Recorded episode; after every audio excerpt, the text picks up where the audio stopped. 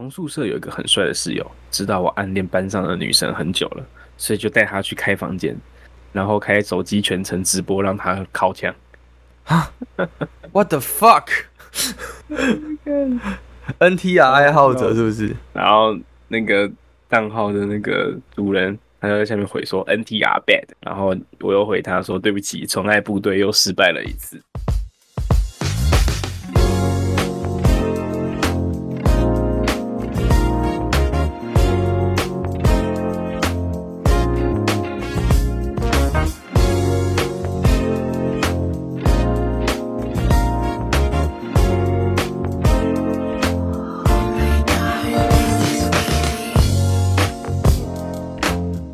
嗨，大家好，欢迎收听滨州太平电信总局，我是 Darren。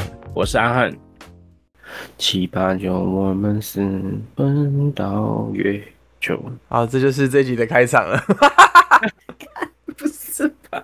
不行不行，我觉得我们这样真的不行啊！哎呀，我们我们辛辛苦苦建立的形象就毁于一旦了。有吗？有辛辛苦苦吗？你有很辛苦吗？有人设吗？应该要讲这件事情。我们有是有人设的吗？我们有人设吗？哎、其实像 IG 蛮多嗯，账号啊，其实都是其实有个人设在的。会吧？就是他们在做的时候，会有想要给大众看的一面，设出一个人设这样。对啊，就有些人设形象就是哦，他很喜欢发一些早安文，嗯，就比方说像是张译，嘿，你知道张译吗？我知道啊。就是一个，就是他是姓工厂张，艺术的艺，反正就是一个很有趣的一个一个姐姐，对，她是一个姐姐，但她其实生理男姐姐对，她算是男姐姐，哦，我我不知道她人，我没有认真去探讨她这个人到底是什么样子的人，但她是一个有趣的人，我很推荐各位观众可以去搜寻看看她的 IG，对。它里面常常会有一些很有趣的图文，然后就是早安什么的，然后就一个性感的一个女郎，然后把自己的脸 P 在上面，非常好笑。我是认真觉得那个真的很好笑，我是因为我还没看过哎，对我没有看过。但其实蛮多女生很喜欢张译这个人，哦就他的人设是人设可爱，好笑、对，好笑跟可爱，幽默、有趣，看了会看舒压。嗯，他看了会舒压。应该这样讲啊，就是这些人设里面，就是你不可以太太负面，当然你也不可以太正能量，太正能量就会变得跟皮特树、皮特树跟黄山料一样。对，这哇，你你你刚刚很很认真的要把你的那个那个讲话讲话模式折回来。不是我真的我认真，这两个名字我必须要不笑着把它讲出来，因为我希望各位观众可以非常仔细的可以听得到我非常认真的想要把他们两个的名字认真的拼出来 的样子。对，所以是那两个？比你说刚刚说彼得谁跟黄山料？那皮特树啊，皮特树是谁？皮特树就是也是一个写心灵鸡汤的一个作家啊、哦。哦近期近期是真的有很多心灵鸡汤都在霸榜，书店都霸榜。哦，这一次那个出了那个新平台嘛，Threads，Threads，、嗯 Threads 它就有人去算过说，你里面的粉丝转换量，因为有些人他可能在 IG 用，但他不一定会用 Threads 对啊这个，新平台，转换大概是十分之一左右。嗯，就是我可能一万的粉丝，但是我在 Threads 平台可能就是差不多一千，变成一千。那我有超过十趴哎，我有超过十趴，我好像转换率是二十五趴吧。我看一下哦，我现在来看一下我我我我有多少，我转换率多少？看一下，看一下，一百一十七。我大概是我转换率是十四趴，哦，那你已经超过 average 了，已经超过这个平均了，莫名其妙。莫名其妙。然后黄山料的转换率跟正常人的相比，好像又差了三点六帕吧，所以意思是说它的转换率大概只有三帕左右。哎、我好像有看到人家丢那个图给我，我看一下哦，他好像是放一个阿 D 跟他的吧。哦，对对对对对，放一个阿迪跟他的。阿 D 的转换率，哦，阿 D 好屌，他是第两百五十个玩的，对啊，他是在前面刷是不是？他是一直在刷那个刷流量。黄山料的 IG 是三十一点三万，然后上面只有八千多，这是多少啊？就差不多三趴哦。我们算一万就好，一万就也差不多三趴。是啦，好，我们勉强给他四，好不好？趴啦，然后四趴五趴啦啊，这个大概也是平均的一半而已，阿迪阿迪就真的是十趴这样子，标准。非常标准。我朋友上面写说网红现行记，傻眼。可是这种东西其实这新平台，很多人他都会想要塑造另外一个人设啊，就是可能去扭转自己过去的那种形象。有些人他可能当然还是有一些网红，他们还是 PO 自拍，然后发很正面的图文。嗯，但更多的我觉得看到的是另外一个面向，就是很多的人他们会去发一些绯闻、干文，感觉有点回到 FB 当初的那草创时期，国中的时候就在社团里面发干文。嗯，但还让我蛮意外的一个点就是，就是最近那个 No No 性骚扰的事情，其实我还蛮意外的，你说对于他这个人，你很意外是不是？因为我对他的印象其实蛮好的。认真讲，就是以小时候嗯，看综艺节目网上，你会觉得说，哦，虽然吴宗宪好像蛮蛮北蓝的，可是他旁边的那两个，就以前他们主持十字路口，就跟康康还有 No No 嘛，跟吴宗宪这三个嗯对对对对对对，所以我那时候觉得说，哎、其实因为我之前有在伯恩爷爷秀那边当工读生过，嗯是，所以我有跟康康有在后台，就是有帮他们清洁什么的。哦，就发现说他们很有素质这件事情。很有素质是哪一个地方让你觉得他们特别有素质？呃，第一个就是他对我们很客气啊，这个我觉得是毋庸置疑的。嗯然后再来，他们吃完便当跟所有的垃圾，他们都会把它统一包在袋，然后是已经绑好的，椅子全部归回原位这件事情。哦，很非常的让我震惊所以是有是有其他的艺人或者是哦，不特别的特别的不爱干净，还是特别的怎么样吗？讲一下。就是就是便当会吃一半，然后放在那边啊，然后就东西全部都很乱，然后垃圾东丢西丢，反正哦也是、是谁呀、也是某一个 YouTube 当红团体，但他们争议其实一直都很多的某一个团体，对我只能这样讲。好，再给一个提示，最近有去打过拳击。好，差不多？差不多这样就好。线索就给到这边那。所以那个不吃那个没有把便当吃完的是打拳击的那位嘛？嗯，我不知道，但是是哦那一间休息室。对对对对对。哦，了解了解，好，这样点到为止就好。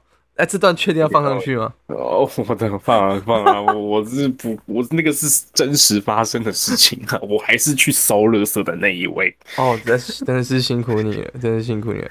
好，话说回来，所以 No No 他本来的形象在你心目中是就是一个怎么样的人？人设啊，他人他人设建立的很好，是对了。对，他人设建立的很好啊，所以就很难让人去联想到说，哦，他会去对女生做性骚扰这件事哎、情。没有没有没有没有，他不是性骚扰，他是我现在看整体 Me Too 运动里面最严重的一位，他是性侵哎、对，就是他是我认真讲啊，我觉得其实我等下我们可以来讨论一下黄子佼这个人，因为我觉得黄子佼这个定义上面其实有一点模糊的。但是 no no 这个东西不是这个东西啊，我们把他这个人可以称为这个东西嘛，因为感觉已经是有点情头了，把它称为这个东西好了，没有就就就这个人，就这个人，让他保有一点点的人性啊，我们尊重他，我们尊重他的人人的部分，他的行为就就算了，我们等下再对啦慢慢的聊。他这可能就是非常严重啊，就他说我做的事情就是确定是已经有罪证确凿这件事情。嗯，就太多人了，真的太多人。对，就真的太多人，然后也老实讲也蛮蛮笨的，就是他给那些女生留下这么多的证据，当然不是说要鼓励犯罪，我只是觉得说他好像没有天分啊，只能这样讲。他没有天分成为 俊，没有没事。哎、这个东西我们就，这个东西真的可以放上去吗？没关系，我就觉得 没有，因为有些啊、我我都是把它当都市传说听听的，但是确实真的有发生一些案例在我自己的生活周遭。之前有听过有一个有一个朋友的姐姐，就是被哦，刚刚讲的那个刚刚讲那个，对对对对，用到大肚子伏地魔，啊，对，差不多那个感，用到大肚子，然后对方也是付封口费，然后就把就要就要把小孩打掉这样。哎、完蛋了，我们是会做第四集就被告了。我们我我我我没有指名道姓吧？我等一下那个我刚刚不小心说出来那一段我会剪掉。掉，请逼掉，可以用逼的。好，可以可以，等下就逼掉。所以我就在想说，其实他们的心态，就以他们人设去做这件事情，感觉是有一点，就是因为你不敢说，因为我很有名，然后所以我做这件事情很爽。有个快感吧。黄子佼那时候有讲给他在影片里面有讲到一个快感，就他们可能是沉浸在当下的那个快感，我对那影片的印象就只有他秃头，我是其他都是看逐字稿的，真的假的？真的真的，因为我觉得我看不下去这么这么 emotional damage 的东西，就是他那个东西，，damn it，那个东西真的太悲催了。你可以看到一个人的演艺事业从一百到零，就是那个影片，比 TPA 更感人啊，不是更伤人。是我我是真的不知道为什么他要做这样的，就是为为什么要拍这个影片，他的原因是什么？就是他做错事，他不不想承认，然后他找一个方法来宣泄吗？我那时候有看到有一个很好笑的说法，当然 Me Too 这件事情很认真，可是我有些东西真的很好笑，我必须讲。嗯，他说黄子佼打破了一个规则，呃，人家都是玩 Me Too。你在被 YouTube，YouTube，你们也一样，把所有人全部扯下水，哦，好爽哦！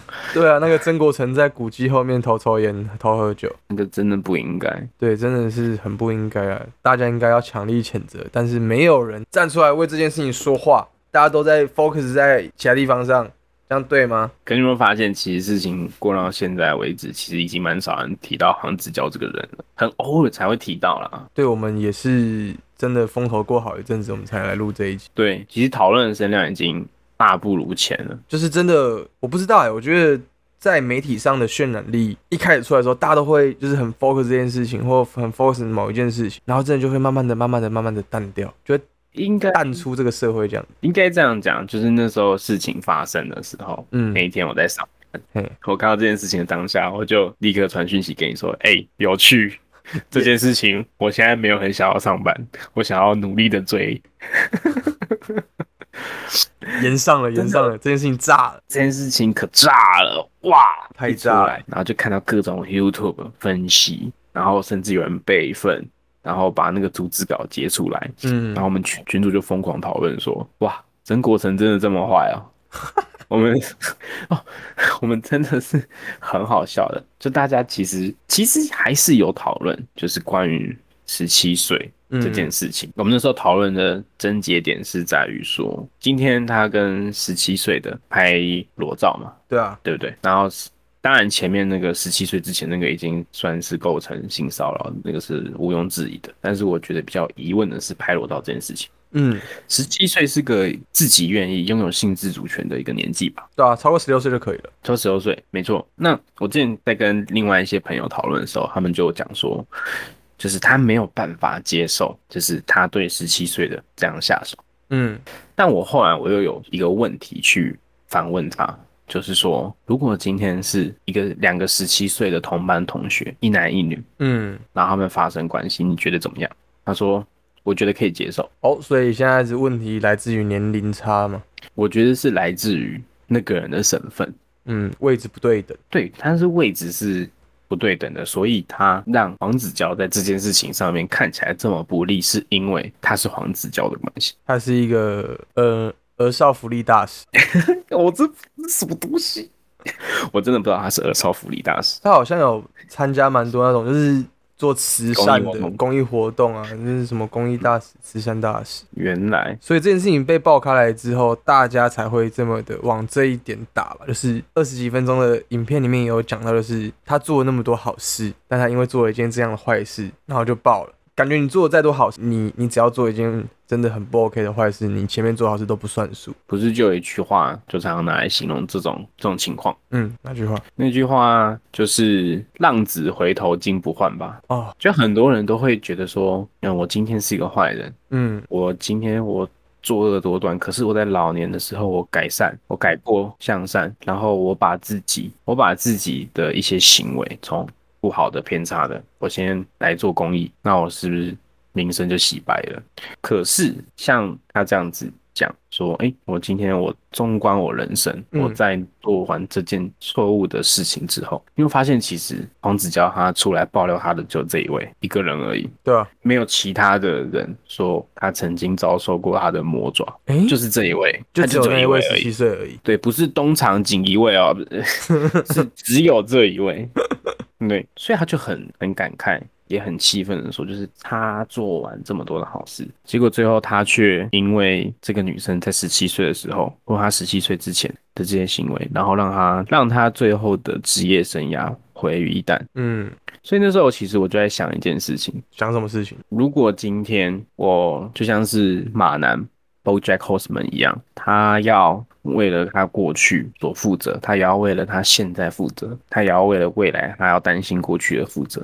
你觉得活在这样的人生里面会有多焦虑？我觉得以我自己的角度来看的话，其实你过去做的东西，你为了要让这个东西不要那么沉重，你可能会找很多方法来去。弥补当初所做的那些事情，但是那个伤痛，你所做的那那件事情对你的影响永远都还是在。这是一个长期的负责，我觉得，就你必须要为自己做这件事情负责。应该说是心灵的谴责啦。对，也可以这样讲。那我觉得今天就是很多受害者他们会处于一个状态，是他们会有一个受受害的那个心灵断片的一个状态。嗯，但我觉得。当然，这件事情也是我们必须要去关注的。可是，我还是注意到说，有一些人就还是保持着不良的一个心态，不怀好意。嗯，就像是多米多罗的那件事情。哦，你说有一个琵琶女神是琵琶吗？对，好像是弹琵琶的，就有点算是半无赖吧。就只是因为他们以前合作没有到很开心。对对对，他们好像有一些小牛肉这样。对，可是你有发现到说，就是他诬赖一个人。如果今天多米多罗他没有自己出来去澄清，对，去举证说他当时候的对话记录跟当时候发生的事情，那他是不是就有可能因为这件事情导致他这一生都活在性骚扰犯的这个阴影？嗯，这个。发明当中，确实就让我想到以前看过一部电影，叫做《咸咸猪手事件》。嘿，它里面就讲到说，有一个男生他是因为被诬赖的，然后导致说他必须要花时间去证明自己的清白，等于说法院已经是用有罪推定。而这而这个，我觉得是台湾法院的某一些程度上面的问题。嗯，我觉得台湾的法院在处理类似这种案件的时候，他们都会给我有罪推定的一种。观感，嗯，我觉得这个是也跟台湾人的一种民情有关吧。虽然说这是不是一个很好的民情，嗯，怎么说？就是六法全书唯一死刑哦，这种东西。但我觉得国民法官如果上线了之后，应该后面的这些大家对于这一类的案例，应该会有更深刻的理解。就是你必须要有证据，你才有办法去说当时候发生了什么事情。嗯，确实，我觉得。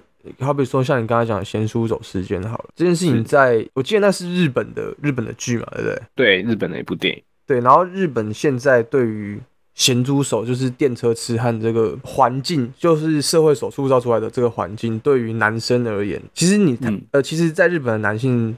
是，这是站在一个非常非常嗯非常弱势的一个位置，他的手必须要放在一些所有人都看得到的地方，他不能随便就是我我要放哪就放，因为很容易被人家误会哦，你是不是咸猪手，然后就跳到黄河也洗不清了。咸猪手事件部有点像在讲这件事情，嗯，他感觉有点论述说男生。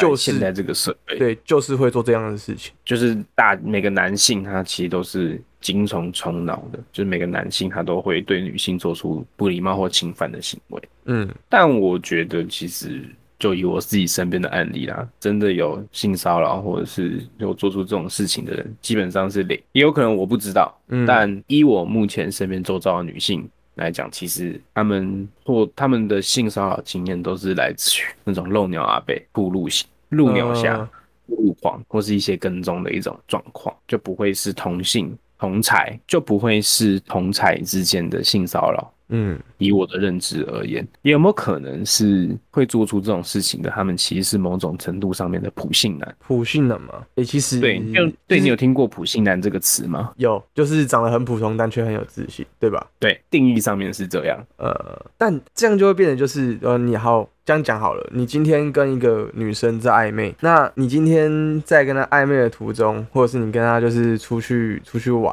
然后你们单独私下去约会，好，你什么都不做，她可能会觉得你很木头，但你万一你读错了她整体的空气语言，你突然牵着她的手或搭她的肩，你就被 me too 了。你要怎么看这件事情？就是 me too 事件固然。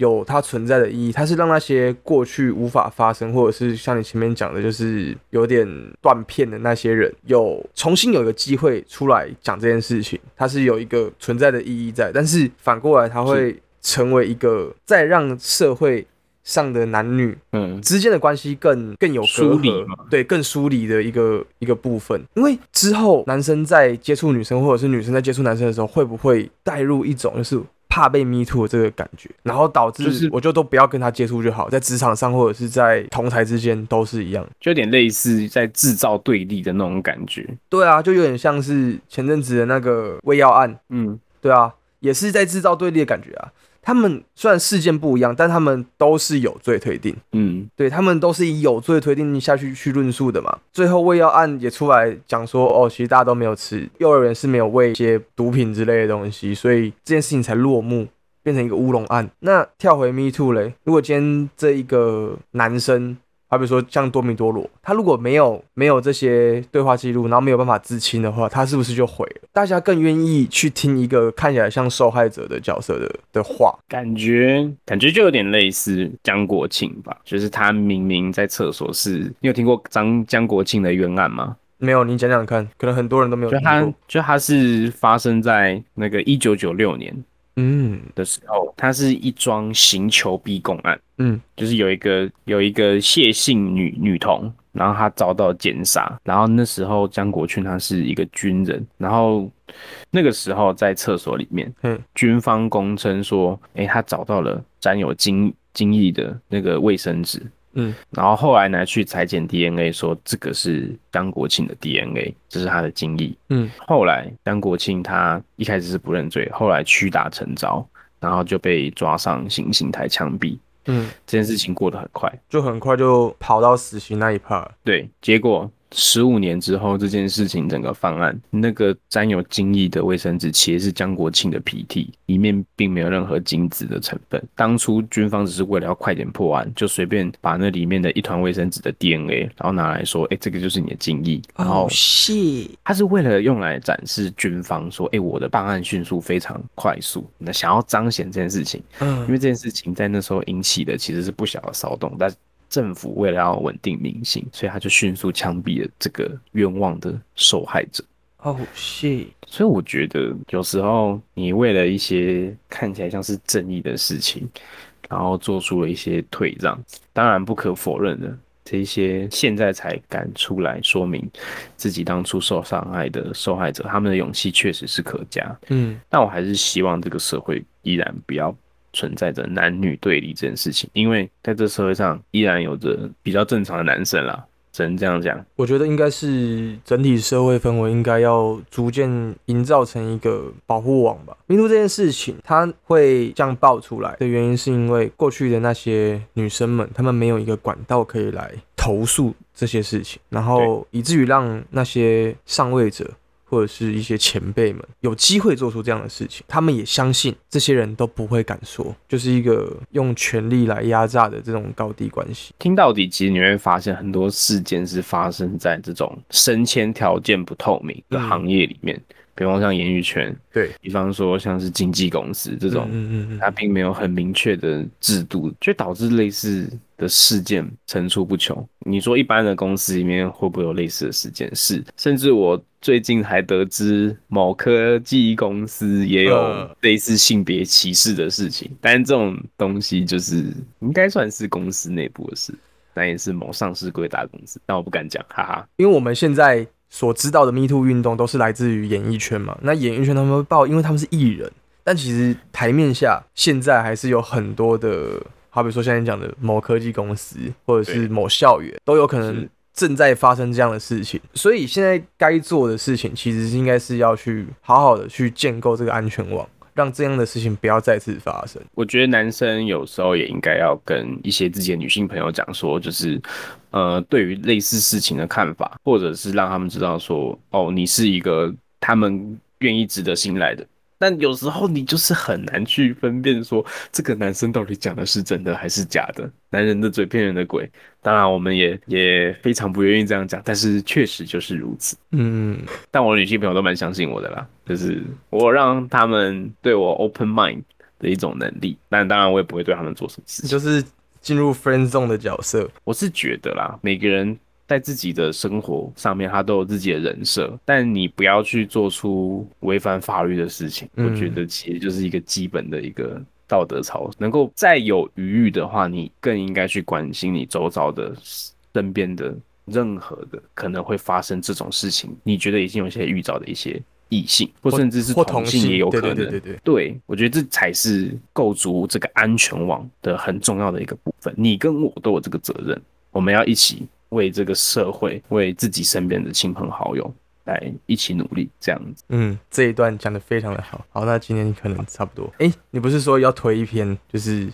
短篇的漫画？对，也也是最近蛮有感触的，也是推一篇我觉得非常感人的漫画。我希望可以在这种。比较黑暗的时刻可以安慰大家。虽然目前看下来，好像只有男性对于这个漫画才会真的是哭出眼泪。哦，我觉得是角色代入的问题了。哦，对，真的角色代入的问题。对，这一篇漫画叫做《我最亲爱的妻子》，基本上在网络上就可以看得到中文翻译的版本。对，然后在 PTT 上面也有别人中文翻译的。那我希望大家可以去看一下，好好的哭一下，顺便疏解这几个礼拜以来的所压力。对，那今天节目差不多到这边。对，谢谢各位听到这边。那如果喜欢我们的话，麻烦分享给你身旁的所有亲朋好友。Apple Podcast 下方五星好评给我们，告诉你对于我们今天讲的这个 Me Too 的部分有没有什么更深入的看法，可以可以留言给我们。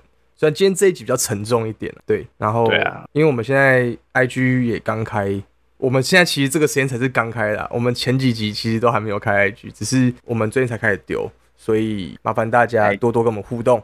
嗯，没错。好，那今天就节目就到这边，感谢各位收听，我是阿汉，我是 Darren，我们下期见，啵啵，啵啵。